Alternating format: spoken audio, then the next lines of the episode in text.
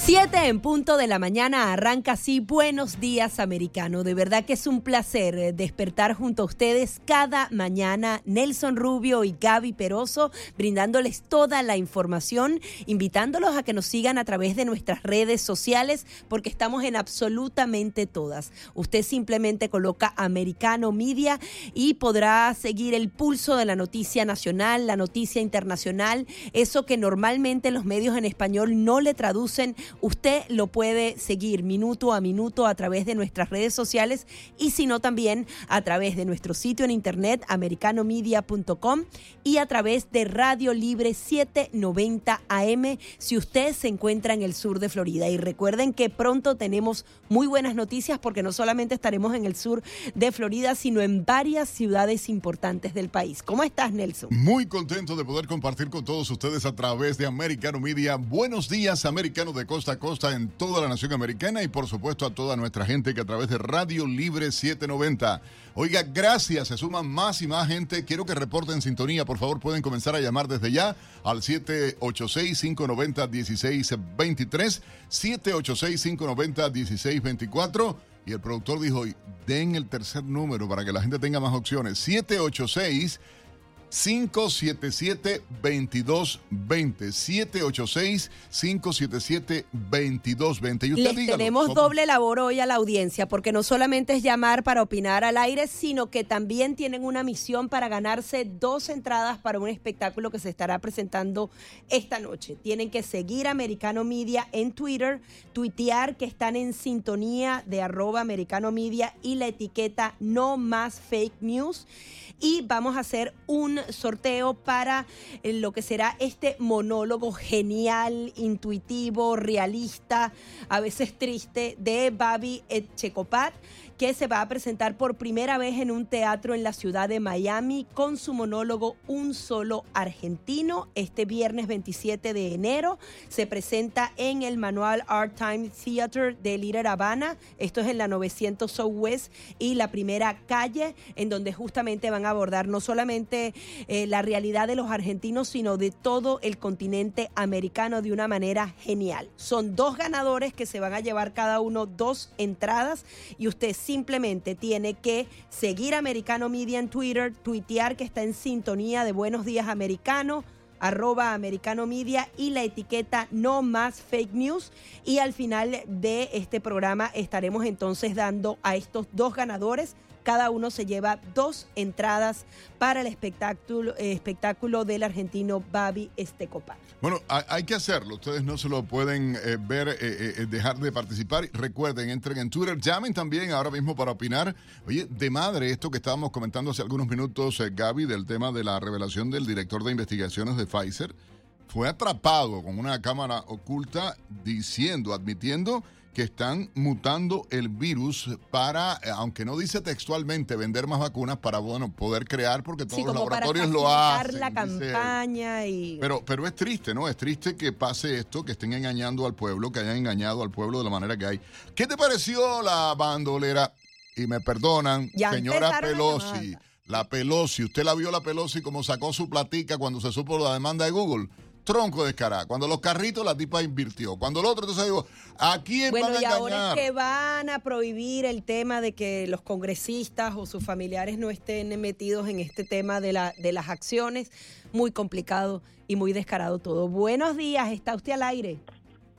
Buenos días. Eh, felicidades por el programa. Gracias. Quería, Nelson, que está volviendo las tradiciones. Quería ver si él podía, cuando está dando la, la cosa actual y la fecha de, que sean de como conmemorativas, que añada también que ya eso se ha perdido aquí, el santoral, para que todo el mundo sepa, si hoy es el Santo San José, poder todo el mundo enterarse y llamar a los, a todos los y estar en comunicación con la Yo no sé lo, el, un abrazo. Oye, no, gracias. ¿De qué día será hoy? Vamos a buscarlo. O sea, hoy es el día de San José, por lo que pareciera. A ver, sí, ¿tú crees? No sé, vamos a buscarlo, pero bueno, 7, 5 minutos en la mañana igualmente ¿Qué te parece? Y porque hoy ando picantico, de verdad. Esto del informe de los eh, queridos amigos del Departamento de Comercio de Estados Unidos y la euforia de la prensa izquierdista. La economía está bien, todo está bien, qué bueno, estamos triunfando, qué, perfecto. Me parecía ahora hablando yo a, José nuestro colega, y puse el acento sin querer. Oye, José, saludo, buenos días, Aristimuño. Un éxito el programa de José y Jimmy a las 7 de la noche acá en Americano Media. Así que, y Dani Alexandrino, que tiene el brazo, pobrecito, los bateadores, como lanza a millón. Y de Jubieta, que me preguntaron ayer a la una de la tarde. Y Gaby Peroso No, con la, no, la, la- ajá, no, las desquiciadas. Digo, la, ¿cómo se llama el programa? Las de la tarde? peligrosas, las peligrosamente juntas. Ah, las desquiciadas les puse yo aquí internamente, porque de- son fuertes. Usted no se lo puede perder en toda la programación de Americano Media Radio Libre 790, mi gente, no se lo pierdan. ¿Qué tenías algo, Gaby? Sí, no, estábamos hablando de esas cifras que fueron reveladas por el Departamento de Comercio de Estados Unidos, que hablan de que, bueno, que en el cuarto trimestre la economía creció 2.1, pero al parecer esos datos de supuesto crecimiento económico esconden la realidad porque el análisis estadístico, y, y nosotros vamos a tener aquí a Leonardo Morales, periodista del diario Las Américas, esconden que las comparaciones no se están estableciendo sobre la economía real, sino en base a lo que ocurrió en el 2020, en donde existió una contracción marcada por todo el tema del COVID-19 y obviamente eso es como que compares las notas de tu hijo, bueno, no, es que mejoró en un 60% porque antes tenía F y ahora tiene D. Entonces, ¿de qué estamos hablando? Es y eso la- está ocurriendo con nuestra economía. Pero es la mentira, porque la manipulación, mira, la- me perdonan ustedes, porque si no lo digo reviento, luego se pasan la vida vigilando para ver lo que nosotros decimos, pero la mentira viene centralizada, embotellada o en cajita, como tú la quieras, te la disparan desde la Casa Blanca, te la disparan desde el gobierno federal, y luego tú tienes que aplaudir como foca, ay, qué feliz estoy, ve y paga la gasolina para que veas tu felicidad, ve y paga la comida para que veas tu felicidad, entonces dejen la mentira, o que vayan y paguen la renta, a ver así tan fácil, porque, y luego miren la traición, usted vio al alcalde de la ciudad de Nueva York, ayer ya dijo y se limpió las manos, dijo, no, yo no quiero aquí migrantes, yo soy aquí, no puede haber migrantes, y no quiero, todos los migrantes no tienen derecho, a- y ayer los demócratas, Y que peor. van a dejar de ser ciudad santuario, me. Ay, ay, Gaby Peroso. Oye, ¿qué te parece la reacción de, bueno, la prensa de izquierda internacional, y tengo que decirlo, odia de manera visceral al presidente salvadoreño Nayib Bukele. Pero ¿qué pasa? Que los salvadoreños en el propio país, con agencias independientes haciendo la encuesta, no fue el gobierno de El Salvador. Gaby, de 0 a 10, ¿sabes qué calificación le dieron al presidente? Casi 8.5 de aprobación.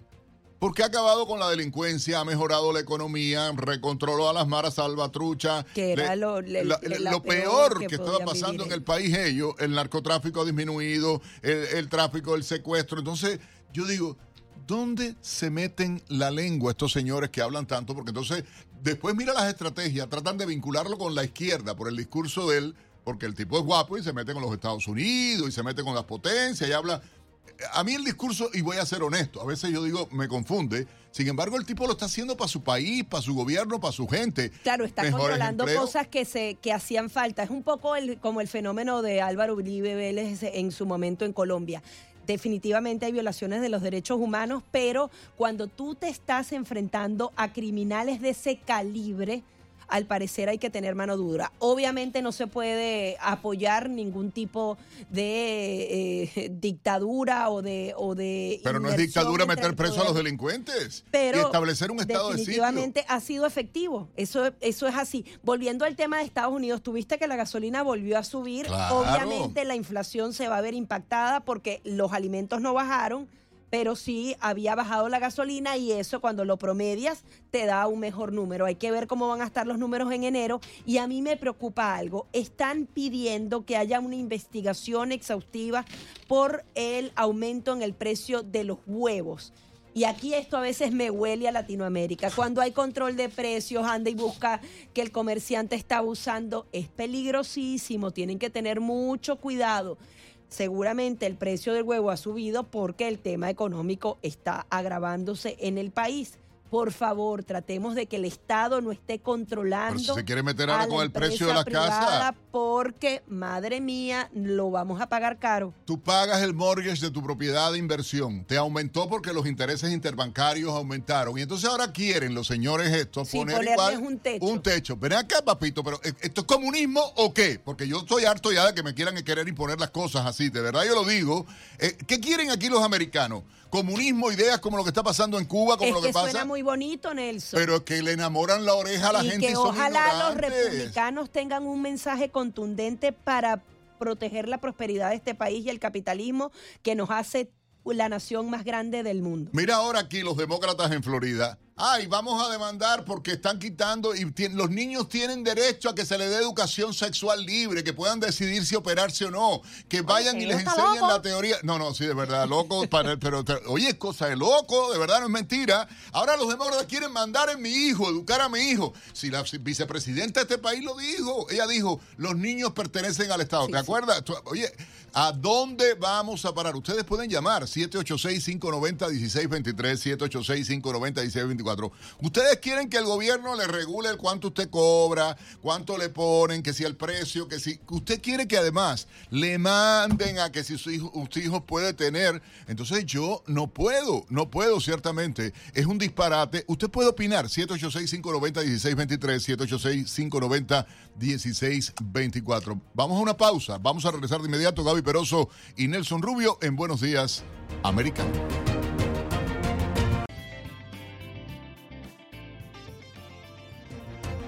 7, 15 minutos de la mañana, continuamos con más de Buenos Días Americano y recuerden que tenemos un premio muy especial el día de hoy para ustedes. Se pueden ganar dos entradas para Babi Etecopar, que se presentará por primera vez en un teatro en Miami, un monólogo llamado Un solo argentino, de verdad que genial. Analiza la realidad argentina y latinoamericana de una manera muy jocosa, muy real. Profundo triste y verdadero. Y eh, justamente se presenta en el Teatro Artime en Little Habana en la 900 Southwest y la primera calle en Miami. Si usted quiere ganarse estas entradas, simplemente tiene que acceder al Twitter de Americano, seguir nuestra cuenta arroba Americano Media, tuitear que está en sintonía de Americano Media y de Buenos Días Americano con la etiqueta No Más Fake News y estaremos haciendo el sorteo para que usted se gane dos entradas. Van a haber dos ganadores en total. Y todos los que nos escuchen, gracias de verdad por el apoyo Americano Media y Radio Libre 790M. Gracias, gracias. Y a llamar, ¿eh? participen con nosotros opinando. Hay muchos temas para hablar hoy. Usted puede marcar el 786-590-1623, 786-590-1624. Gaby, te propongo llevar un resumen de algunas de las últimas informaciones llegadas a la redacción de Americano Media. Un grupo de 70 congresistas demócratas envió una carta al presidente, también demócrata Joe Biden, para reclamarle por su nueva política migratoria en la frontera que restringe el asilo para los migrantes de Haití, Cuba, Nicaragua y Venezuela, abriendo camino un a un número limitado de acogidas eh, de personas que tienen patrocinador. Este programa también ha sido llevado ante la justicia por una veintena de estados republicanos que aspira a que una corte lo suspenda. De otro lado, el senador republicano Ron Johnson criticó las políticas fronterizas de la administración Biden al afirmar que facilitan el modelo comercial de los cárteles de la droga y de la trata de personas. En una entrevista que dio a Newsmax, Johnson acusó a la administración de mentir al decir que se basan en razones humanitarias para permitir la entrada al país de miles de extranjeros ilegales. Según el senador, alrededor de 4.5 millones de inmigrantes ilegales han cruzado la frontera sur desde que Biden asumió su cargo en el 2021. Los comentarios de Johnson se producen luego de que la Oficina de Aduanas y Protección Fronteriza informara que para diciembre del 2022 se realizaron 251.487 encuentros con extranjeros ilegales en la frontera. El presidente Joe Biden afirmó que los republicanos en el Congreso buscan bloquear el aumento del techo de la deuda del país, por lo que los acusa de amenazar a la mayor economía mundial de default o cese de pagos, que sería inédito. Sin embargo, los republicanos han asegurado que pueden subir ese techo de la deuda si se hacen recortes eh, en el gasto público. AFP tiene el reporte.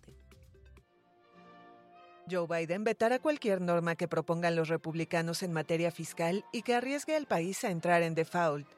Así lo dijo el jueves el presidente estadounidense durante un discurso ante obreros en Springfield, Virginia. El mensaje presentó algunas de las que podrían ser las líneas de ataque de los demócratas para las elecciones generales de 2024. ¿Por qué en nombre de Dios renunciarían los estadounidenses al progreso que hemos logrado por el caos que ellos están sugiriendo? No lo entiendo. Es por eso que los republicanos del MAGA eligieron deliberadamente infligir este dolor al pueblo estadounidense. ¿Por qué? Esta nación ha pasado por demasiado. Hemos llegado muy lejos para dejar que eso suceda. No dejaré que pase. No bajo mi vigilancia. Vetaré todo lo que me envíen. Biden afirmó que los republicanos en el Congreso buscan bloquear el aumento del techo de endeudamiento del país, lo cual amenaza a la mayor economía mundial con un default o cese de pagos que sería inédito. El mandatario también criticó la idea de algunos republicanos de reemplazar el impuesto a la renta por otro de 30% a las ventas. Así es como están comenzando este nuevo periodo, recortando impuestos a los multimillonarios, aumentando impuestos a las familias de clase media y empeorando la inflación. Y seré claro, si alguno de estos proyectos de ley de alguna manera se aprobara en la Cámara y el Senado, los vetaré. El jueves, los datos del Producto Interno Bruto mostraron un crecimiento de 2,1% de la economía en 2022, con un último trimestre mejor de lo esperado, lo que jugaría a favor del demócrata. El mandatario, que tiene 80 años y es el presidente de más edad en ocupar la Casa Blanca, todavía no anuncia si buscará un segundo mandato.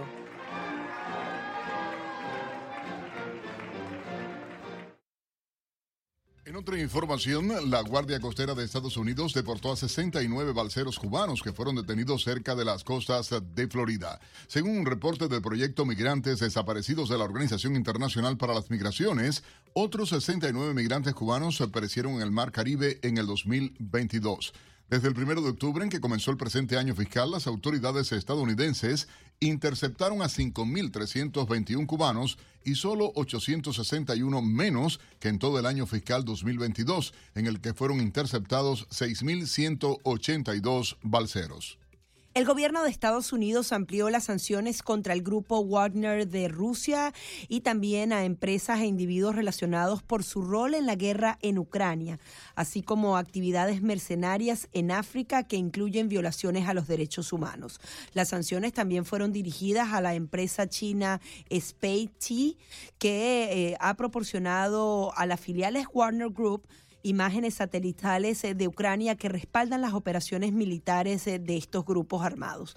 Las sanciones impuestas por los el Departamento del Tesoro y el Departamento de Estado vuelven a asignar al grupo Wagner, el grupo militar ruso privado propiedad de un colaborador cercano del presidente Vladimir Putin, como una importante organización criminal transnacional. En otra información, el secretario de Estado norteamericano Anthony Blinken viajará la próxima semana a Israel, Cisjordania y Egipto para pedir por el fin de la violencia luego de que una incursión israelí dejara nueve palestinos muertos. Según el Departamento de Estado, Blinken mantendrá sus primeras conversaciones en persona con el primer ministro de Israel, Benjamin Netanyahu, pero luego ah, se reunirá ah, con Ramallah, en el líder palestino Mahmoud Abbas.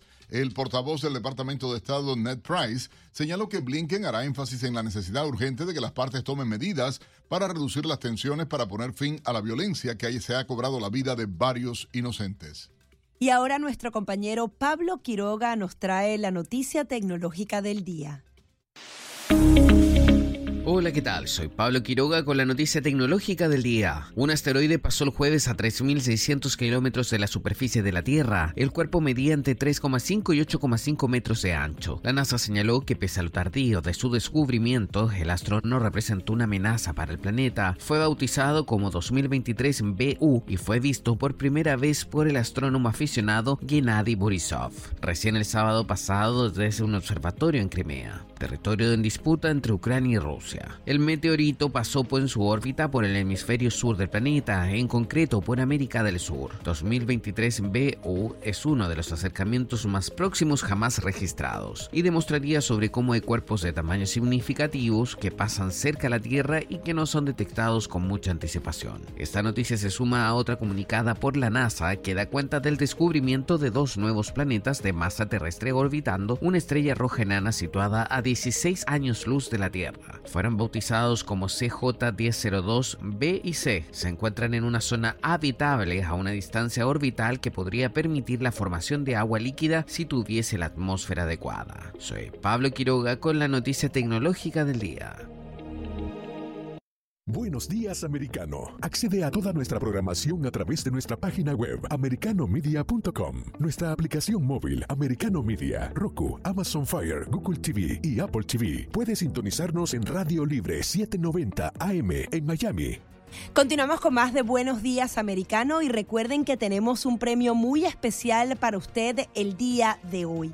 Estamos hablando de un periodista de 40 años de trayectoria en los medios argentinos, considerado uno de los transgresores eh, de ese país justamente por sus críticas tan duras a la democracia y a toda la corrupción que se vive en esa nación y en general en nuestro continente. Su mayor referente es Jorge Lanata, un periodista también muy reconocido. Estamos hablando del Ángel, que se va a presentar por primera vez aquí en la ciudad de Miami y Americano Media le tiene entradas. Usted simplemente tiene que seguir Americano Media en Twitter decir que está en sintonía de Buenos Días Americano y de arroba Americano Media con la etiqueta numeral no más fake news y antes eh, de que termine Buenos Días Americano, estaremos sorteando estas dos entradas para dos ganadores para que usted esta misma noche hoy 27 de enero vaya a el Teatro del Little Habana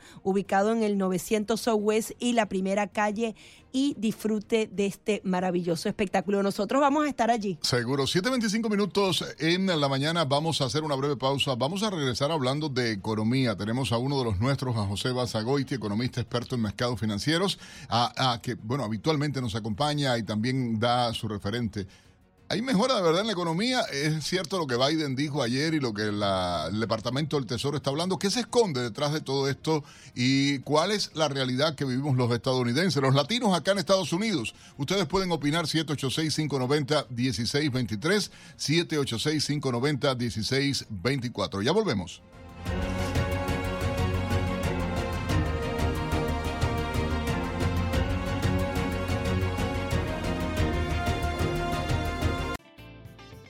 7.30 minutos, hora del este en Estados Unidos, 64 grados Fahrenheit, la temperatura actual en Miami. Y bueno, por supuesto, el saludo a todos nuestros amigos en toda la nación americana a esta hora de costa a costa. Y un tema que preocupa a todos, la economía, la situación que hay, hasta dónde nos mienten, eh, cuál es la realidad.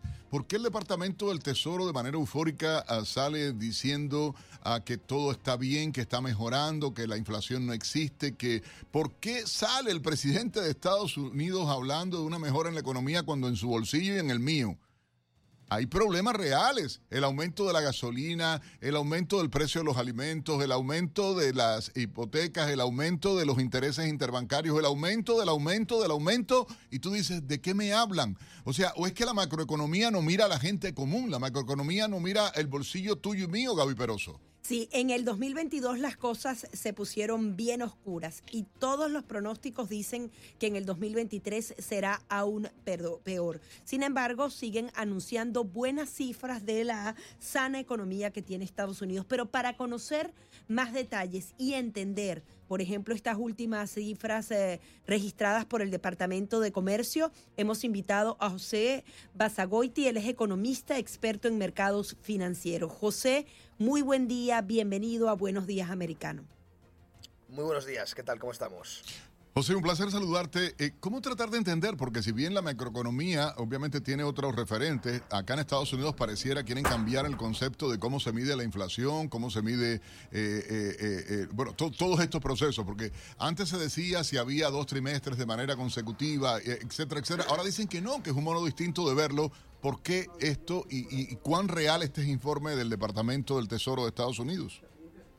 Bueno, esto es la manipulación del lenguaje, ¿no? Esto ya lo estudiaba Orwell y, se está aplicando más que nunca en estos momentos, ¿no? De hecho, los datos en Estados Unidos pues están muy manipulados. Eh, ayer conocíamos el del PIB, eh, que salió por encima de lo esperado, y nos vendía Biden que todo iba muy bien.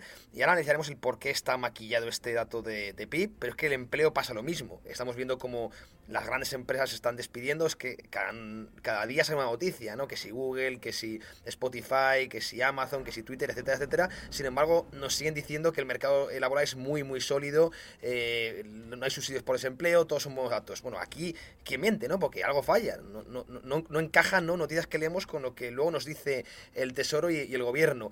En, en, primer lugar, el crecimiento del PIB. Eh, bueno, venimos de, de, una recesión económica en años bueno, recesión técnica, ¿no? Lo comentabas muy bien, dos trimestres eh, en negativo, eh, ya hay una, situación complicada y ahora mismo eh, con datos de PIB más o menos bueno. Pero el PIB hay que tener mucho cuidado porque no mide la deuda. Es decir, Estados Unidos crece un 2,9%, pero claro, ¿cuánto se ha endeudado?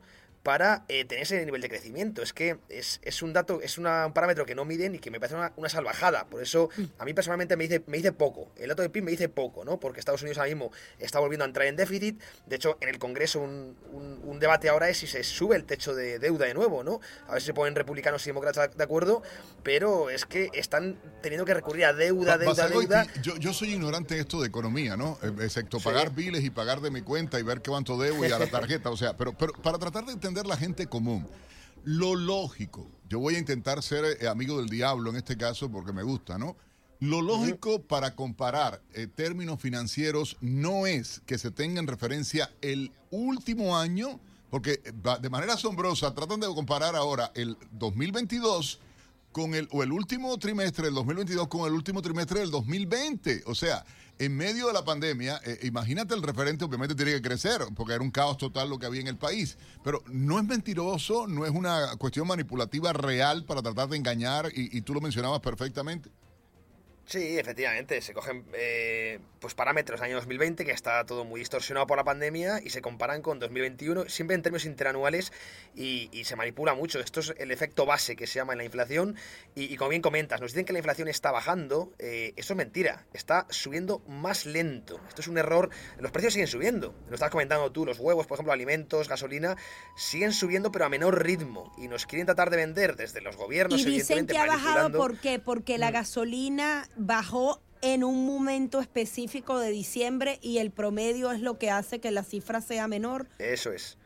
Eso es, y además que no tiene nada que ver con, el gobierno que bajen los precios eh, mundiales del petróleo, ¿no? Eso es una cosa más de, la recesión, de que hay menos demanda, así que no se atribuye ni mucho menos a ninguna política, pero no, los lo venderán, estos tienen mucho coste, o sea, mucho coste electoral, mucha propaganda, y así lo tratan de vender. A ver, sí ha habido inflación, hay un problema recesivo a la vuelta, y, todo lo demás es, es, es, es, filfa, que llamo yo, es mentira, propaganda de cara a buscar, pues eso, pues no fallar en las, en las próximas elecciones.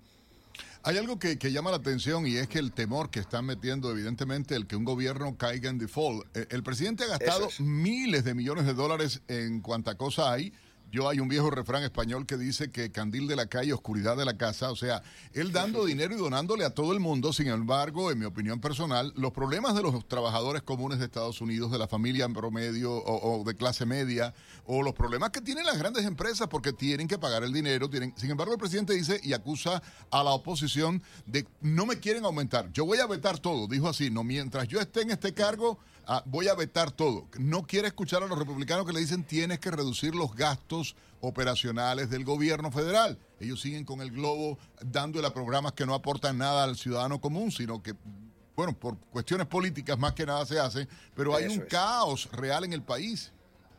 Eso es, es que, claro, se siguen endeudando, endeudando como si no tuviera consecuencias negativas. Y ahora vamos a ver si les aumentan el techo de, deuda, porque si no, incluso en el caso extremo puede haber un default de Estados Unidos, unos impagos. No creo que suceda, nunca ha sucedido. Esto es Ahora, están obligados a subir ese techo de la deuda, pero ¿crees que sea posible ponerle orden al presupuesto y que los gastos públicos no sean tan altos? Eh, pues lo veo complicado, lo veo complicado. De hecho, el gasto público nunca desciende. Si te fijas una, tendencia en los últimos 50 años, eh, unos y otros, en mayor o menor medida, pero tienden a aumentarlo. Entonces veo muy complicado que, que se ate el gasto y que sean eh, frugales, por decirlo de alguna manera. Así que lo dudo mucho. O sea, es pura politiquería lo que están haciendo y lo que van a negociar con el presidente, la Cámara de Representantes puro teatro, puro teatro, por decirlo alto y claro, es puro teatro, así que lo veremos en un par de meses cómo se aprueba una subida del techo de gasto y más deuda, más deuda, que al final pagarán nuestros nietos, por desgracia. Oye, quiero preguntarte algo y voy a citar textualmente, eh, José, al presidente Biden. En las últimas horas, eh, Biden criticó la idea de algunos republicanos de reemplazar el impuesto a la renta por el 30% a las ventas. Y, y, Biden dijo, es increíble, permitiría a los millonarios y billonarios evitar pagos de impuestos. Eh, esto es real porque además ese miedo al coco del millonario, ¿quién da empleo al resto de la gente? Los dueños de negocios, los dueños. Entonces, yo, yo no logro, como que no logro entender esta manipulación ideológica porque de eso se trata. Es una demagogia, Nelson Gaby, tremenda la que, la que vimos cuando todos los problemas suelen, los achacan a los empresarios, a los ricos, que como bien comentas, al fin y al cabo los empresarios, eh, que bueno, luego tienen éxito evidentemente porque se lo han ganado, son los que proporcionan empleo, los que generan riqueza y los que contribuyen también al sector público. No olvidemos, un, un gobierno no puede vivir sin un sector privado fuerte. Al fin y al cabo es escupir mm, para arriba, ¿no? Es eh, como dice el, el dicho, y es demagogia pura porque siempre hay que encontrar un culpable, ¿no? Siempre en toda crisis, cuando hay problemas, tiene que haber un culpable nunca es el gobierno, entonces en cada ciclo eh, pues hay uno diferente, en este caso le ha tocado a los empresarios, a los ricos, que son los males de todos y evidentemente pues quieren atacarles fiscalmente. Y bueno pues en este caso eh, no les gusta nada que se le pueda beneficiar o, mejor dicho no perjudicar tanto en temas fiscales. Y bueno no esperamos otra cosa de los demócratas que sigan eh, castigando evidentemente a todo el tejido productivo que es el que mantiene a Estados Unidos bueno en general a toda economía con, con vida y, que sostiene el estado de bienestar. No olvidemos todo todo se sostiene bajo el sector privado todo ¿Cuán peligroso es que se oculten las cifras reales para el ciudadano común? ¿Y qué tiene que hacer el ciudadano común para, bueno, decir, independientemente de lo que me diga el gobierno, yo sé que las cosas están mal y debo ahorrar más?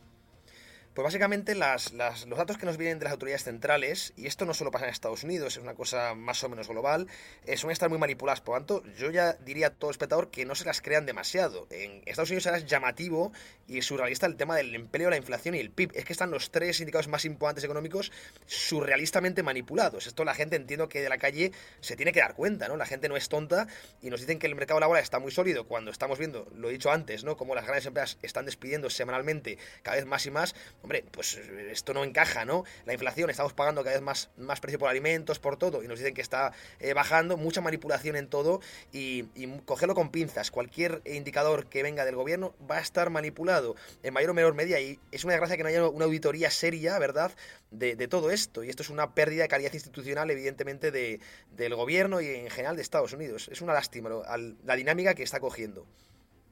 Hay que, tratar de, esclarecer a la gente, porque ciertamente eh, vamos a ser víctimas no solo de la crisis económica, sino también de la manipulación ideológica, de la mentira, y, la gente tiene que estar con los ojos abiertos. Como economista, como experto financiero, ¿cuáles son? Y vamos a reiterarlas, porque Gaby te lo pedía, las recomendaciones a la gente. Nos queda apenas 30 segundos. Si tuvieras que hacer un 1, 2, 3 corriendo, ¿cuáles serían?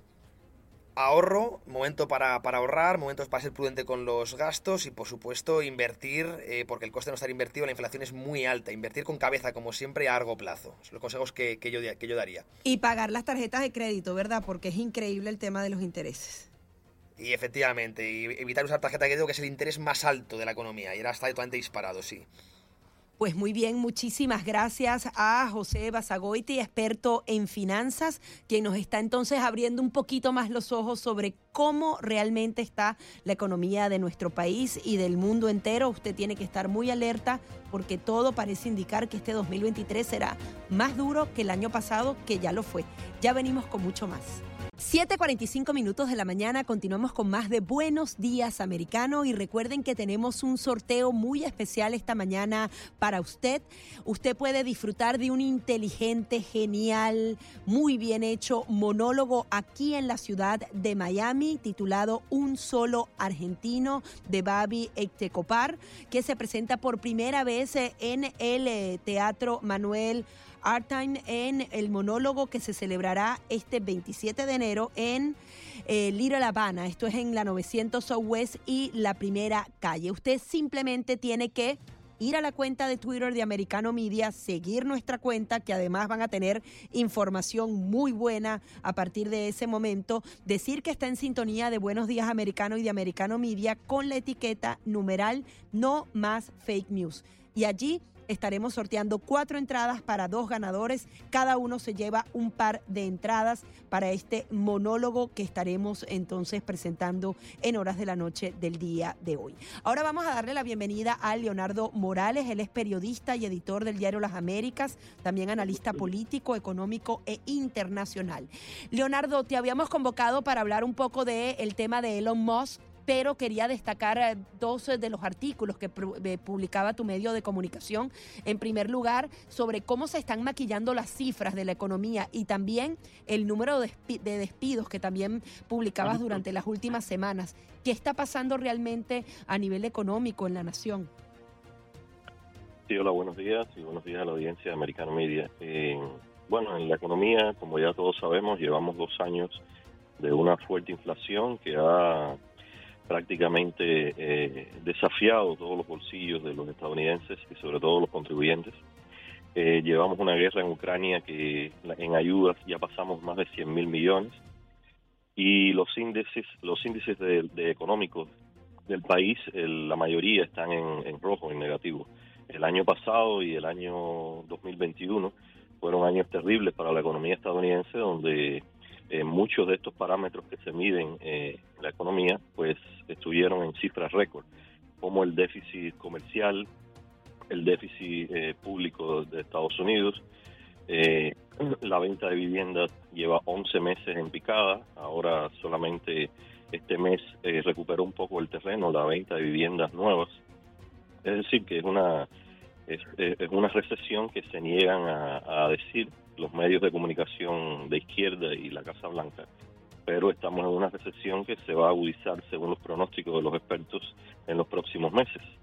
Y es el panorama que tenemos hasta ahora en, Estados Unidos, gracias a las terribles medidas y erráticas medidas de, del presidente Joe Biden y la extrema izquierda con su agenda de cambio climático y todo este rollo que han, se han inventado ellos.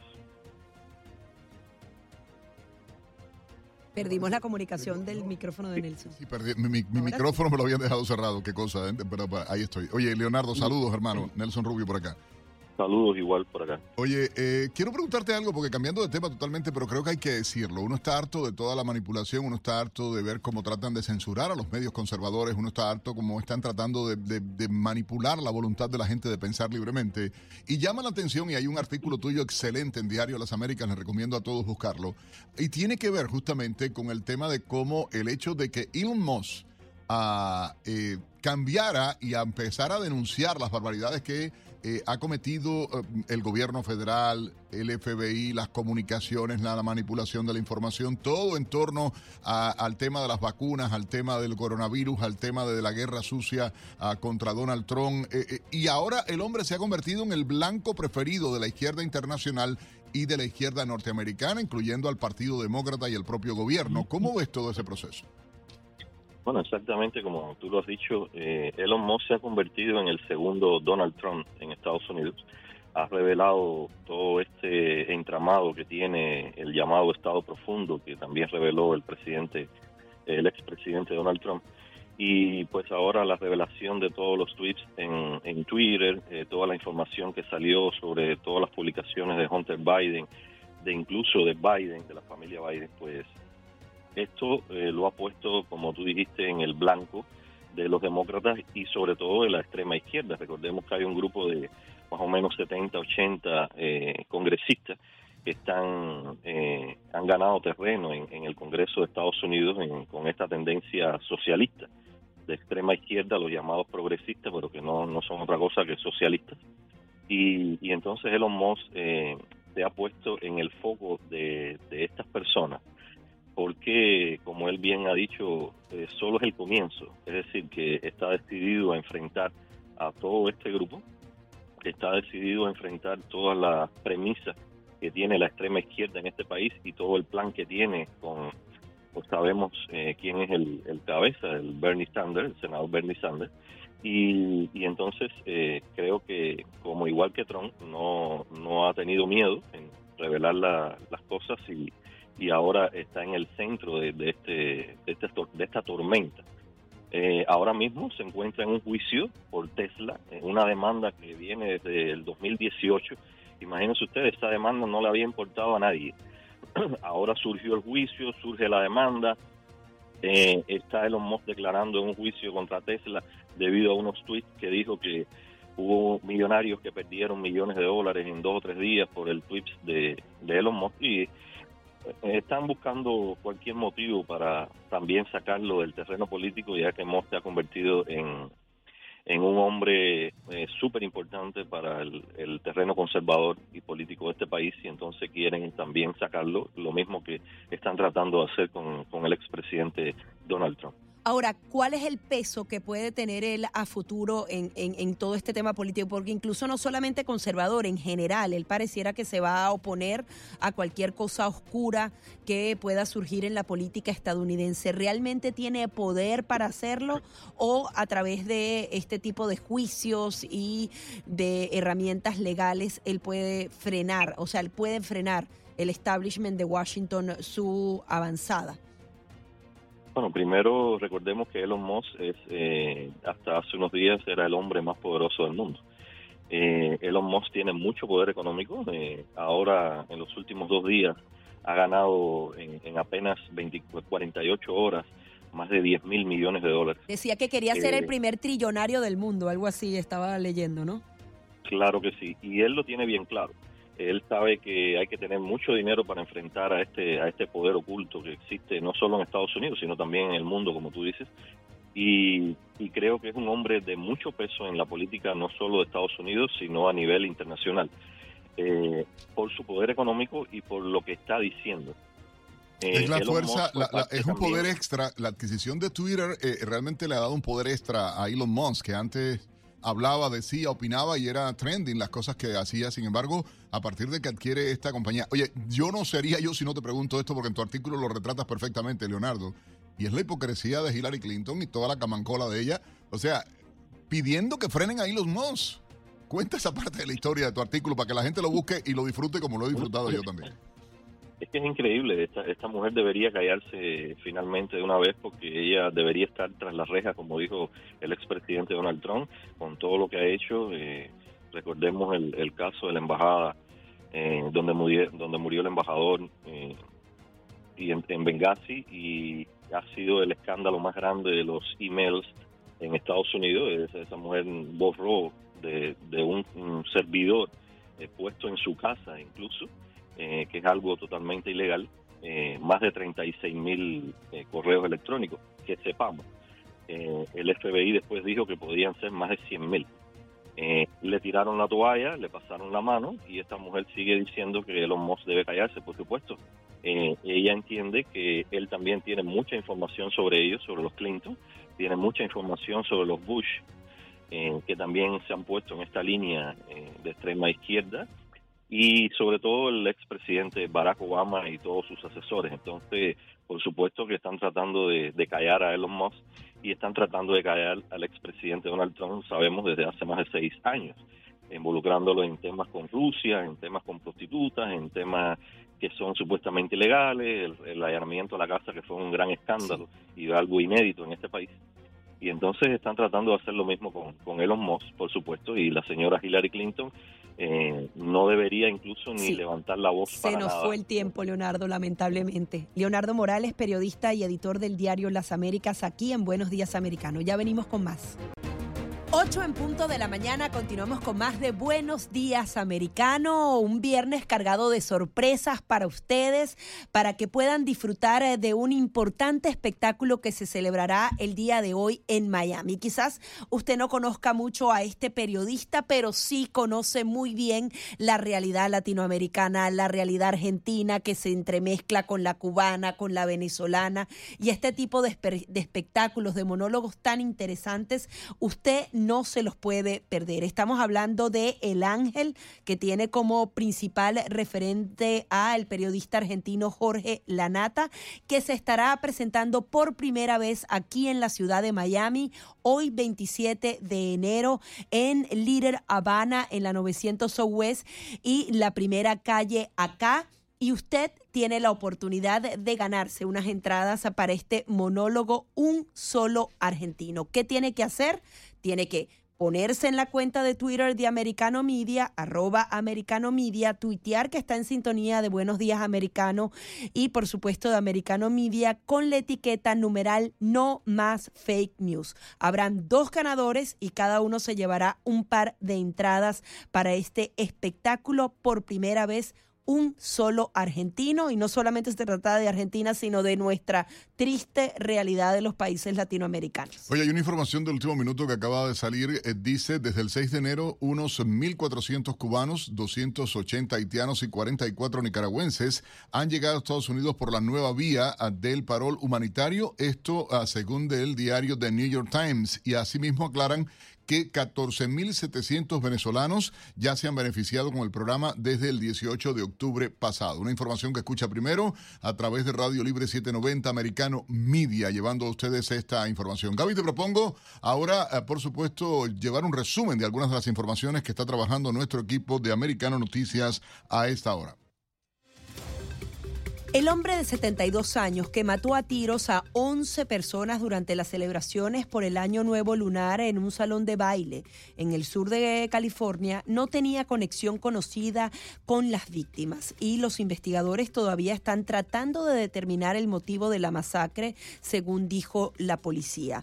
Antes del tiroteo, Who Can estacionó una motocicleta a solo una cuadra del salón de baile en Monterey Park y los investigadores creen que planeaba usar como vehículo de respaldo esta motocicleta para escapar.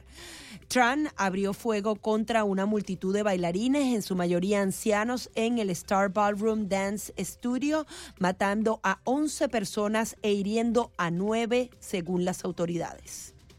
En otra información, la venta de viviendas nuevas en Estados Unidos creció en diciembre por debajo de lo pronosticado, a pesar de que los precios se dieron en un contexto de aumento de las tasas de interés. En el último mes de 2022, 616 mil viviendas nuevas fueron vendidas en una proyección anual. Se trata de un incremento del 2.3% con respecto a noviembre, pero comparado con diciembre del 2021, las ventas cayeron un 16.4%. El promedio de precios para casas nuevas se ubicó en diciembre en 442.100 dólares, a la baja por segundo mes consecutivo, pero 8% por encima de la marca de diciembre del año 2021 y una incursión militar estadounidense ordenada por el presidente Joe Biden en Somalia mató a Bilal al-Sudani, un líder regional clave del grupo yihadista Estado Islámico. Según un alto funcionario estadounidense, Sudani y otros 10 combatientes murieron durante un intercambio de disparos luego de que las tropas estadounidenses descendieran a un complejo de cuevas en el norte de Somalia con el objetivo de capturarlos. Las tasas de desnutrición en Afganistán están a niveles récord, ya que la mitad del país padece hambre severa durante todo el año. La llegada de los talibanes al poder en agosto del 2021 hizo que la ayuda exterior se detuviera, llevando a millones de personas a la pobreza y el hambre. Según un portavoz del Programa Mundial de Alimentos, hay 7 millones de niños menores de 5 años y madres que están desnutridas en un país con una población de 40 millones de habitantes. Y ahora nuestro compañero Diego López nos trae la actualidad deportiva.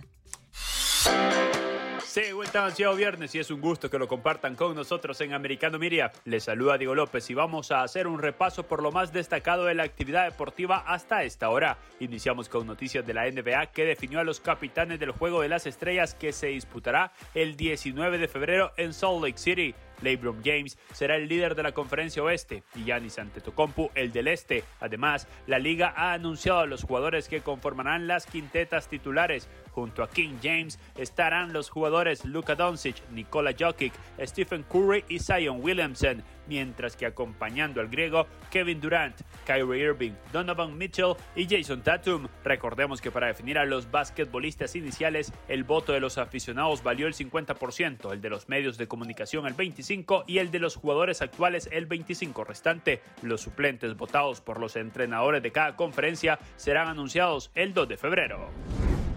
Viajamos al fútbol español para escuchar las voces de los técnicos del Real Madrid y el Atlético tras la victoria merengue por los cuartos de final de la Copa del Rey. El de T blanco Carlo Ancelotti destacó al equipo tras la victoria. Ha sido un partido muy sufrido, muy competido, un rival muy fuerte, ha jugado muy bien, mejor que nosotros la primera parte. Después la segunda parte pusimos toda la energía posible y la segunda parte ha sido muy, muy, muy, muy buena por parte nuestra.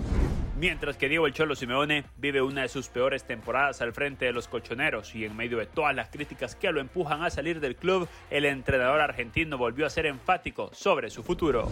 Quedamos afuera de la Champions, quedamos afuera de la Copa del Rey, eh, nos queda la segunda vuelta casi entera para llegar al objetivo que el club necesita y después con tranquilidad miraremos todo lo que nos conviene a todos en el Atlético de Madrid desde el día que llegué hasta el día que me vaya. Voy a dejar todo, como siempre lo hice, entregándome no 100%, mil por mil para con el equipo y obviamente el club. Con el Real Madrid, Barcelona, Athletic de Bilbao y Osasuna clasificados, las semifinales de la competición serán a ida y vuelta los días miércoles 8 y jueves 9 de febrero los primeros juegos y el miércoles 1 y jueves 2 de marzo las revanchas. El sorteo para los emparejamientos tendrá lugar el próximo lunes 30 de enero. Y esta tarde se juega uno de los partidos más esperados de la Copa FA, Manchester City versus Arsenal por los 16 de final de la competición. Previo a este encuentro que se jugará a las 3 de la tarde, hora del este, Pep Guardiola pasó por conferencia de prensa y volvió a abrir la puerta a su deseo de algún día volver a Barcelona. Si estoy entrenando aquí o donde sea, de segundo entrenador y el Barcelona me llama, yo iré a Barcelona, es mi club, dijo de manera contundente Pep Guardiola, después de que se le preguntara por Mikel Arteta, de T de los Pistoleros, quien dejó de ser su asistente en el Etihad Stadium en el 2019 para convertirse en el entrenador del Arsenal. Cerramos la actividad futbolera hablando del LAFC, que podría confirmar un nuevo refuerzo en las próximas horas. Se trata del hondureño Albert Ellis, quien volvería a la MLS, la liga que lo catapultó. Tras su paso por el balompié europeo donde militó en Portugal y Francia, el delantero de 26 años será compañero de su compatriota Denny Maldonado, el defensor que arribó a California en este mercado de pases. Recordemos que Ellis ya brilló en el fútbol estadounidense al ser estrella por cuatro años del Houston Dynamo, con el que logró 34 goles y 27 asistencias en 88 partidos. Y por supuesto que no nos íbamos a ir sin hablar de la NFL, que este fin de semana definirá los campeones de conferencia cuando los Cincinnati Bengals visiten Arrowhead Stadium para medirse a los Kansas City Chiefs y los San Francisco 49ers se enfrenten a los Philadelphia Eagles en el Lincoln Financial Stadium. Pero más allá de lo deportivo, ahora hablaremos de los numeritos, cash cash, del dinero que ganaron los jugadores de los diferentes equipos que consiguieron su boleto a esta etapa de acuerdo con Spot Track.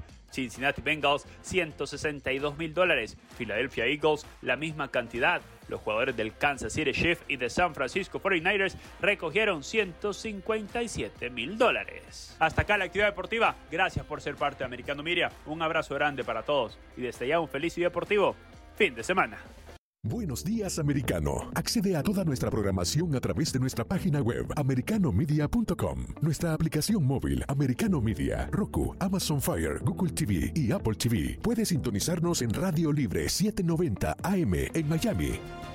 8 9 minutos de la mañana, continuamos con más de Buenos Días Americano, invitándolo a que acceda a nuestro sitio en internet, en Twitter, arroba Americano Media, porque tenemos un premio muy especial para usted.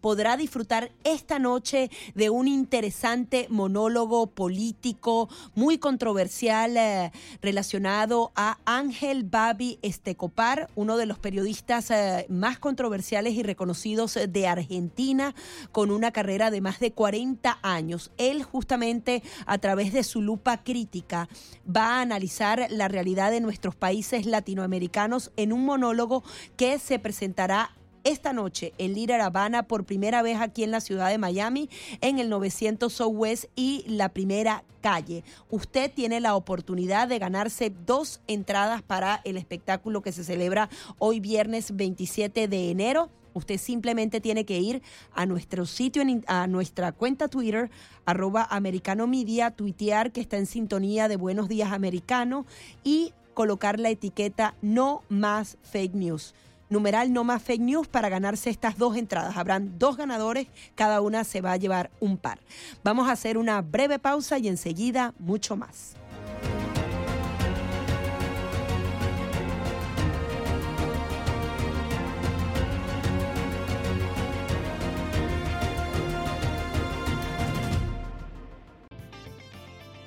8, 15 minutos en la mañana y ciertamente hay otro tema, Gaby, que es preocupante y es el tema de la seguridad en el país. Lo que está ocurriendo ah, con los eh, tiroteos, eh, la situación del bandolerismo, la agresividad, eh, la forma en que, porque siempre digo, salen luego los demócratas con la campaña de la cuestión de que si las armas largas, que si la enmienda número 2, que si quitarle las armas a la gente. Y lo que hay que ver es que donde mayoritariamente se están dando esta situación de ataques con armas de fuego fundamentalmente en las ciudades santuarios, en las ciudades a donde los gobiernos son demócratas, donde eh, patrocinaron todo esto en contra de la policía y de quitar los fondos y de, todo ese ataque. Y es eh, triste ver cómo hay ciudades a donde ha crecido el delito enormemente. Nueva York, Los Ángeles, Chicago. O sea, es grave este tipo de situación y triste el hecho de que en los tiroteos que se han dado solamente en este primer mes eh, del 2023 ya han fallecido a gran cantidad de personas, 18 personas solamente han fallecido en los primeros 25 días del mes, 18 personas y 39 tiroteos masivos. Sí, serían más de uno diario, imagínate eh, tú, eh. masivos, no tiroteos normales de, de bandas, sino tiroteos masivos. Vamos a darle la bienvenida a Ángel Maisonet, él es detective retirado del Departamento de Policía de Nueva York. Ángel, muy buenos días, ¿cómo estás? Quería que nos ayudaras a entender qué pasa. Tratan de regular el tema de las armas, sin embargo, tratan de quitar las penas a los delincuentes, que la justicia sea más, más suave para algunos de ellos e incluso que haya menos vigilancia policial. ¿Esta es la vía para acabar con esta violencia? Pues eh, es importante, eh, uno tiene que eh, entender que los criminales ah, no obedecen a la ley, ¿verdad? Uh, el problema no es con lo, la gente que tienen armas de fuego legalmente. El problema es uh, los criminales. En, en, cada, en, en, los estados azules, um, Illinois, California, Nueva York, uh, cada fin de semana hay tiroteo masiva uh, cada, tú sabes, cada fin de semana. Y President Biden no dice nada, eh, los políticos no dicen nada, siempre están atacando a la gente que, que tienen los armas de fuego legalmente, pero no dicen nada contra los criminales. Hay algo que, uno tiene que tratar de, entender y, es la politiquería, ¿no? En el trato de hablar del tema de la situación que hay, y el tratar de manipular y utilizar en función, no de los intereses de la comunidad, no de los intereses de la seguridad de, de los residentes de las ciudades, sino de enfrentar no puede un policía que no tiene las condiciones, no puede un policía que, donde, no está contento con los salarios, porque salen todos los días, como digo yo, los agentes de policía en Estados Unidos salen todos los días a jugarse la vida, no sabe si van a regresar a sus casas. Sin embargo, el enfrentamiento, el ataque a, los delincuentes, el enfrentamiento y el seguimiento, porque ha salido otra información que habla eh, Ángel de que no se le ha dado seguimiento a incidentes con estas personas que habían tenido anteriores, etcétera, etcétera, o investigaciones que había hecho el FBI o alertas con el tema de la compra o venta de armas. ¿Cómo se ve desde dentro de las instituciones policiales este tipo de situación? Pues es muy grave. En, NYPD uh, el, año pasado uh, más de 3.000 oficiales se fueron de las servicios, se retiraron, se fueron a otra agencia Um, en Florida, Texas, South Carolina. Um, eh, los policías, eh, las condiciones son graves. Los políticos no lo, no lo apoyan. Uh, siempre están de acuerdo con los criminales um, y, ponen leyes, tú sabes, uh, para ayudar ayudar a los criminales menos que ayudando a los policías. Uh, los, los distritos fiscal con el bill reform está dañando todo, ¿verdad? Um, los los uh, jueces no pueden um, mirar a la historia uh, uh, violenta del criminal a mantenerlo en el cárcel. So, um, la cosa está bien grave. Ahora, el tema del fentanilo, de las drogas en las calles, veíamos que particularmente en Los Ángeles y Nueva York hay una epidemia con este tipo de drogas que no solamente está afectando a los homeless, sino personas que en su momento fueron productivas, caen en el tema de las drogas y terminan en las calles. ¿Cómo también esto repercute en la violencia que hay en estas ciudades? Pues si hay droga, hay violencia, ¿verdad? los criminales están peleando por esquinas, como dicen la policía. Cada esquina um, es territorio para, para los uh, drug dealers, para los delincuentes. Uh, y también um, no control el, no hay control en el fronterizo, ¿verdad? Um, eso está abierto. las drogas uh, va a seguir entrando a Estados Unidos por el Open Borders Um, y, cada esquina es territorio para los delincuentes y, los, la gente, los law-abiding citizens de las ciudades, ellos, van a sufrir ¿Se está realmente quitando los recursos a las policías para que puedan justamente actuar en todo este tipo de casos? Porque una cosa es lo que se dice y otra es la que se hace. Si pudieras hacer una comparación de lo que ha venido sucediendo entre los estados demócratas y republicanos del país. Pues la cosa es, eh, ellos no están poniendo leyes um, que apoyan a los criminales, ¿verdad? En, en, en Chicago en, Detroit, Cleveland, San Francisco, New York City. Uh, cada fin de semana hay tiroteo, cada, cada uh, masivo. Uh, ellos están tratando de quitar fonda a la policía, no están de acuerdo con los policías. Um, la gente, ellos, ellos dicen que está protegiendo um, los hispanos y los afroamericanos, pero los criminales mayormente son hispanos y afroamericanos solo están ah, dejando salir del, preso de la cárcel um, para ir para entrar todavía um, otra vez al vecindario a, coger más víctimas que son um, afroamericanos y hispanos. Hay algo que, que, eh, lamentablemente se da y es el tema de la repercusión que tienen los medios de comunicación y cómo la prensa liberal enfoca los temas de seguridad, del tema de seguridad eh, doméstica y eh, lo que está ocurriendo con esto de la llegada de miembros de bandas, incluso se ha hablado de la captura de terroristas en la frontera México-Americana, los que se ha capturado pero el propio Departamento de Seguridad eh, Nacional ha tenido que aceptar, a partir de la filtración de un documento, de que hay un eh, eh, más de 250 mil, creo que es la cifra, Gaby, no recuerdo ahora, de inmigrantes indocumentados que pasaron la frontera que no hay control sobre ellos, ninguno, y no se sabe quiénes son a ciencia cierta. ¿Ha tenido incidencia en los reportes policiales? ¿Ha tenido incidencia en la situación de delitos en las diferentes ciudades esta situación?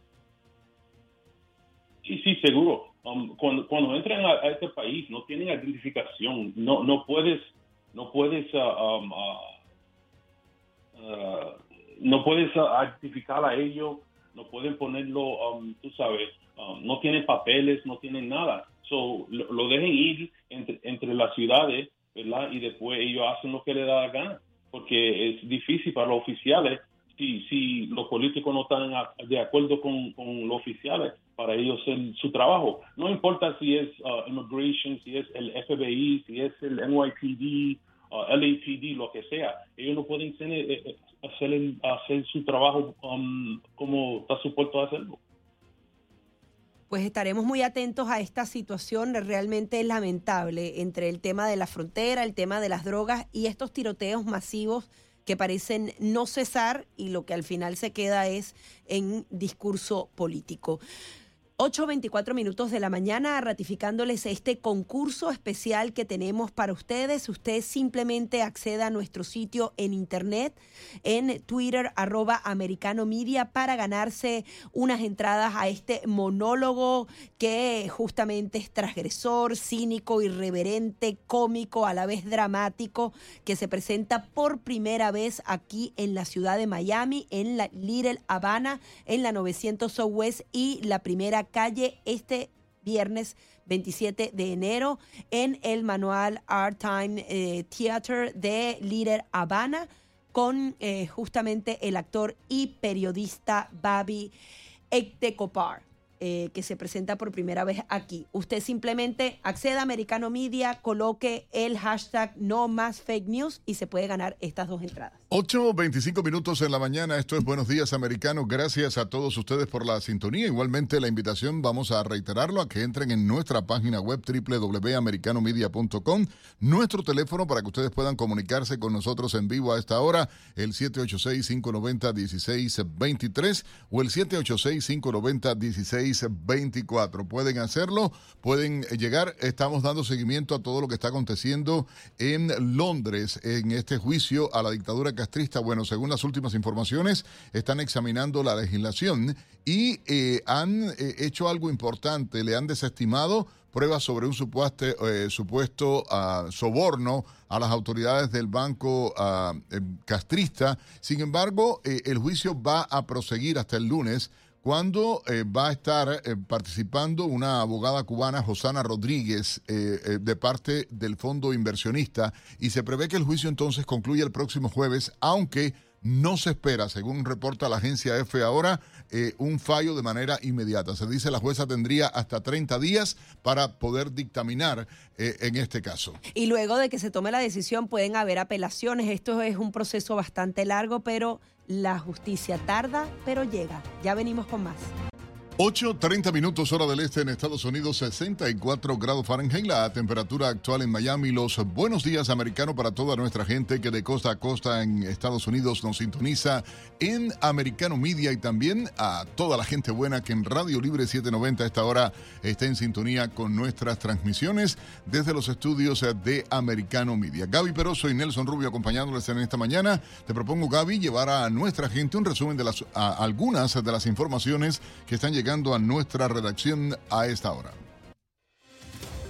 Estados Unidos prohibió el ingreso al país al expresidente panameño Ricardo Martinelli por aceptar sobornos. En un comunicado, el secretario del Departamento de Estado Anthony Blinken dijo que Martinelli aceptó sobornos a cambio de adjudicar indebidamente contratos gubernamentales durante su mandato como presidente de Panamá, haciéndolo inelegible para entrar a Estados Unidos. La medida incluye a su familia, entre ellos dos hijos que regresaron a Panamá tras cumplir en el país norteamericano una condena por cobro de coimas en la constructora brasilera Odebrecht. AFP tiene los detalles. El Departamento de Estado estadounidense publicó una nota que asegura que Martinelli aceptó sobornos a cambio de adjudicar contratos gubernamentales durante su mandato como presidente, lo que lo hace inelegible para entrar al país norteamericano. La medida incluye también a los hijos del expresidente, Luis Enrique y Ricardo Alberto Martinelli Linares, quienes fueron deportados el miércoles tras cumplir una condena en Estados Unidos. Los hermanos fueron enjuiciados por recibir 28 millones de dólares en sobornos de la constructora brasileña Odebrecht, de los cuales 19 millones transitaron por cuentas estadounidenses. Los tres miembros de la familia también están imputados en Panamá por presunto blanqueo de capitales en el caso Odebrecht y por otro escándalo conocido como Blue Apple, una trama de cobros de comisiones para agilizar contratos durante el gobierno de Martinelli entre 2009 y 2014. Sin embargo, los hermanos no fueron detenidos a su llegada a Panamá porque cada uno pagó 7 millones de dólares en fianzas. En tanto, su padre sostiene que es inocente y a pesar de las acusaciones ha dicho que buscará de nuevo la presidencia en 2024. En 2016, Odebrecht se declaró culpable en Estados Unidos de haber distribuido más de 788 millones de dólares en sobornos a funcionarios de gobierno, principalmente en América Latina, para conseguir licitaciones de obras de infraestructura. En otra información, las autoridades judiciales de Nicaragua sentenciaron a 8 y 10 años de cárcel a tres familiares del opositor exiliado Javier Álvarez en la primera condena dictada en ese país contra parientes de un perseguido político. Álvarez es un economista de 69 años, crítico del régimen de Daniel Ortega, y dijo a la agencia AP que su esposa, Janine Jorgelbourg, de 63 años, y su hija, Ana Carolina, de 43 fueron condenadas a 8 años de prisión, mientras que su yerno Félix Royce recibió una pena de 10 años de cárcel. Los delitos imputados fueron conspiración para cometer menoscabo a la integridad nacional y propagación de noticias falsas. Un ciudadano estadounidense y principal sospechoso del asesinato de la DJ colombiana Valentina Tres Palacios fue deportado por las autoridades panameñas a Colombia. Se trata de John Nelson Paulus, quien fue entregado con la orden de deportación por la subdirectora panameña de migración María Isabel Sarabia y también unidades de Interpol de Panamá a una delegación de la policía colombiana en el aeropuerto internacional Marcos Gelebert. Al momento de su detención, el sospechoso estaba en el aeropuerto internacional de Tocumen, el principal del país, donde intentaba viajar en un vuelo de la aerolínea Turkish con destino a Estambul, Turquía. Israel y Estados Unidos concluyeron un ejercicio militar conjunto en el que mejoraron la interoperabilidad de ambos ejércitos para aumentar su capacidad de hacer frente a las amenazas regionales. El ejercicio denominado Juniper Oak de primero es una serie que planea prepararse y hacerse en este 2023 y simuló tanques contra objetivos y escenarios operativos complejos mediante la integración de sistemas conjuntos de comunicación y mando y control.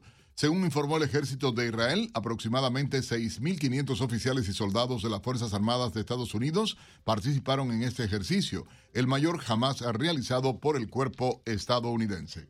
Y a esta hora hacemos contacto con Julie Trevisanato para repasar los titulares de los periódicos más importantes de Estados Unidos y el resto del mundo. Gaby y Nelson, muy buenos días y feliz viernes. Ya casi estamos en el fin de semana y yo les comparto aquí algunas de las portadas más destacadas. The New York Times. Cinco ex policías de Memphis son acusados de asesinato en segundo grado y otros delitos por el arresto y la muerte de Tyre Nichols, un automovilista negro que murió tres días después de un enfrentamiento con los agentes durante una parada de tráfico. El asesinato en segundo grado es un delito grave de clase A que se castiga con una pena de 15 a 60 años de prisión bajo la ley de Tennessee. Washington Post. Los republicanos de Arizona eximen a los legisladores de la ley de registros abiertos del Estado. Los senadores estatales no tendrán que revelar ningún mensaje de texto enviado en dispositivos personales, incluso cuando se trate de asuntos estatales, según las nuevas reglas. La medida se produce meses después de la publicación de miles de documentos que detallan los amplios esfuerzos para socavar la victoria de Joe Biden en ese estado en las elecciones presidenciales de 2020. Diario de las Américas. El expresidente del Tribunal Supremo de Justicia de Venezuela, Michael José Moreno Pérez, fue imputado por un gran jurado de Miami por lavar su a cambio de ayudar a eludir casos judiciales. Según los documentos, Moreno recibió presuntamente más de 10 millones de dólares en sobornos, sobre todo de empresarios que habían firmado contratos con entidades del régimen venezolano. El nuevo Gerald. Un jurado de Florida recomendó la pena de muerte para un hombre que en 2018 cometió agresión sexual y el asesinato de una mujer en Marathon Key en uno de los callos del sur del estado. Stephen Matthew Wolf fue acusado del asesinato de Michelle Rena Osborne y ahora enfrenta la pena capital, una decisión que solo se alcanza en Florida por unanimidad del jurado. El país España. El presidente ucraniano Volodymyr Zelensky calificó la nueva oleada de ataques rusos como otro intento de intimidación que ha fracasado. Esta nueva ofensiva rusa llega un día después de que los aliados de Kiev anunciaran el envío de decenas de tanques occidentales, lo que supone una nueva fase en el apoyo armamentístico al gobierno de Zelensky. Le Monde de Francia. Estallan protestas en Haití después de que 11 policías murieran durante la última semana debido a la violencia de pandillas que continúa afectando a la nación caribeña. Según informes de la Policía Nacional de Haití, la pandilla Home mató a cuatro policías cerca de la capital, mientras que tiroteos con el grupo criminal Sabien en la ciudad de Liancourt dejaron otros siete oficiales muertos. Regreso con ustedes al estudio y un excelente fin de semana para todos. Gracias a nuestra colega Juliana Trevisanato, igualmente para ti, Julie, por estos deseos. Así que feliz fin de semana para ti, todos los oyentes. Oiga, por cierto, hay otra información que quiero compartirles a esta hora. Un equipo de científicos franceses ha constatado que las hormigas pueden detectar con fiabilidad las señales tumorales. Si bien se trata de una investigación básica y aún son necesarios más experimentos, los resultados son prometedores, asegura el investigador principal Baptiste Piqueret. Las conclusiones se publican en la revista The Proceedings of the Royal Society ah, de Biología, de Ciencias Biológicas, y dice que el olfato animal es un método que puede aumentar la tasa de detección precoz del cáncer, según describen los científicos en este artículo. Y una red internacional de programas de secuestro digital conocidos como los ransomware, que extorsionó a hospitales y a otras organizaciones de todo el mundo por un valor de más de 100 millones de dólares, fue derribada luego de una infiltración de meses por parte del FBI. AFP con los detalles. Las autoridades estadounidenses lograron desmantelar una de las principales redes de hackers del mundo. Estamos aquí para anunciar que anoche el Departamento de Justicia desmanteló una red internacional de ransomware responsable de extorsionar e intentar extorsionar cientos de millones de dólares de víctimas en los Estados Unidos y en todo el mundo. Conocido como el grupo de ransomware Hive, esta red apuntó a más de 1.500 víctimas en todo el mundo desde junio de 2021. Los servidores del grupo fueron incautados y la policía tomó el control de su sitio en la llamada Dark Web, una parte de Internet a la que no acceden los navegadores convencionales. Según el FBI, la operación se realizó en coordinación con las fuerzas policiales de Alemania y Países Bajos, así como Europol. Los afiliados de Hive Ransomware emplearon un modelo de doble extorsión. Primero se infiltraron en el sistema de la víctima y robaron datos confidenciales. Luego los aliados implementaron software malicioso encriptando el sistema de la víctima dejándolo inutilizable. Y finalmente exigieron el pago de un rescate a cambio de una clave de descifrado del sistema y la promesa de no publicar ningún tipo de dato robado. Las autoridades ayudaron a unas 300 víctimas desde julio del año pasado, evitando el pago de hasta 130 millones de dólares en rescates de información. La investigación aún está en curso y las autoridades no informaron quién está detrás de Hype ni si hubo algún arresto relacionado. Buenos días, americano. Accede a toda nuestra programación a través de nuestra página web, americanomedia.com, nuestra aplicación móvil, Americano Media, Roku, Amazon Fire, Google TV y Apple TV. Puedes sintonizarnos en Radio Libre 790 AM en Miami 8.40 minutos de la mañana nos corresponde hacer una nueva pausa aquí en Buenos Días Americano, pero no se retire y adicionalmente aproveche esta pequeña pausa que tenemos para ingresar a nuestro sitio en Twitter, colocar que están en sintonías de Buenos Días Americano para ganarse unas entradas a un monólogo que se celebrará esta misma noche. Ya venimos con mucho más de Buenos Días Americano. Recta final aquí en Buenos Días Americano y en información de última hora, Rusia ha bloqueado las páginas web de la CIA y del FBI, así como otras páginas del gobierno estadounidense por supuestamente difundir contenidos encaminados a desestabilizar la situación política y social de ese país. Tenemos más llamadas, Nelson. Como no, vamos con nuestra audiencia. Está usted en el aire. Muy buenos días.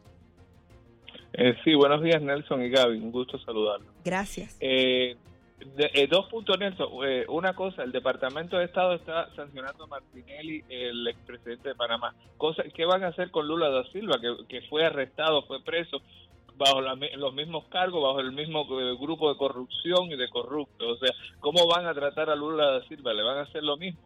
Y la otra cosa que quería decir, este fin de semana van a estar eh, los representantes del régimen castrista, los voceros del régimen castrista, aquí en Coral Gable, en el 999 Ponce de León, y ahí vamos a tener una contramarcha contra los comunistas que quieren infiltrar este país. Muchas gracias. No, gracias a ti. Justamente de ese tema, no sé si ya tenemos en línea telefónica a Mercedes Perdigón, eh, que queríamos entrevistarla sobre esto. A Mercedes, eh, gracias por estar, activista de Exilio Unido ya a mucha gente sumándose a través de las redes sociales en esta convocatoria que han hecho ustedes para este día 29 a las 9 de la mañana justamente en Coral Gables, en Mercedes. Sí, buenos días Nelson, muchas gracias.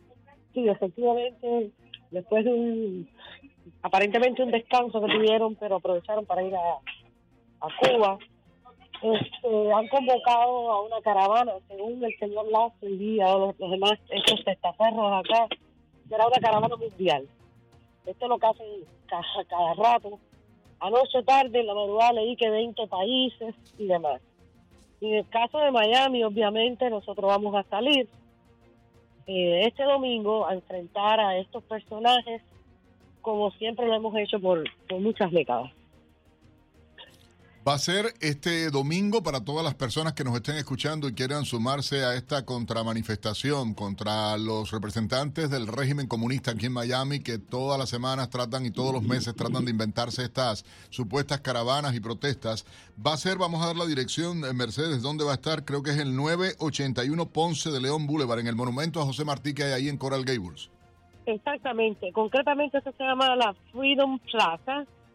O sea, aparentemente quieren recordar ah, al apóstol poniendo flores y demás. Nosotros vamos a estar ahí. Es exactamente esa la dirección, José Martí Monumento, 981 Ponte de León, 33134 en Coral Mercedes, ¿qué opinión te merece lo que fue esta visita de funcionarios, de altos funcionarios norteamericanos y que haya habido un eh, silencio total dentro de la isla? Mientras ellos estaban allí, más bien los cubanos estaban anunciando que estrechaban lazos con Rusia, con China.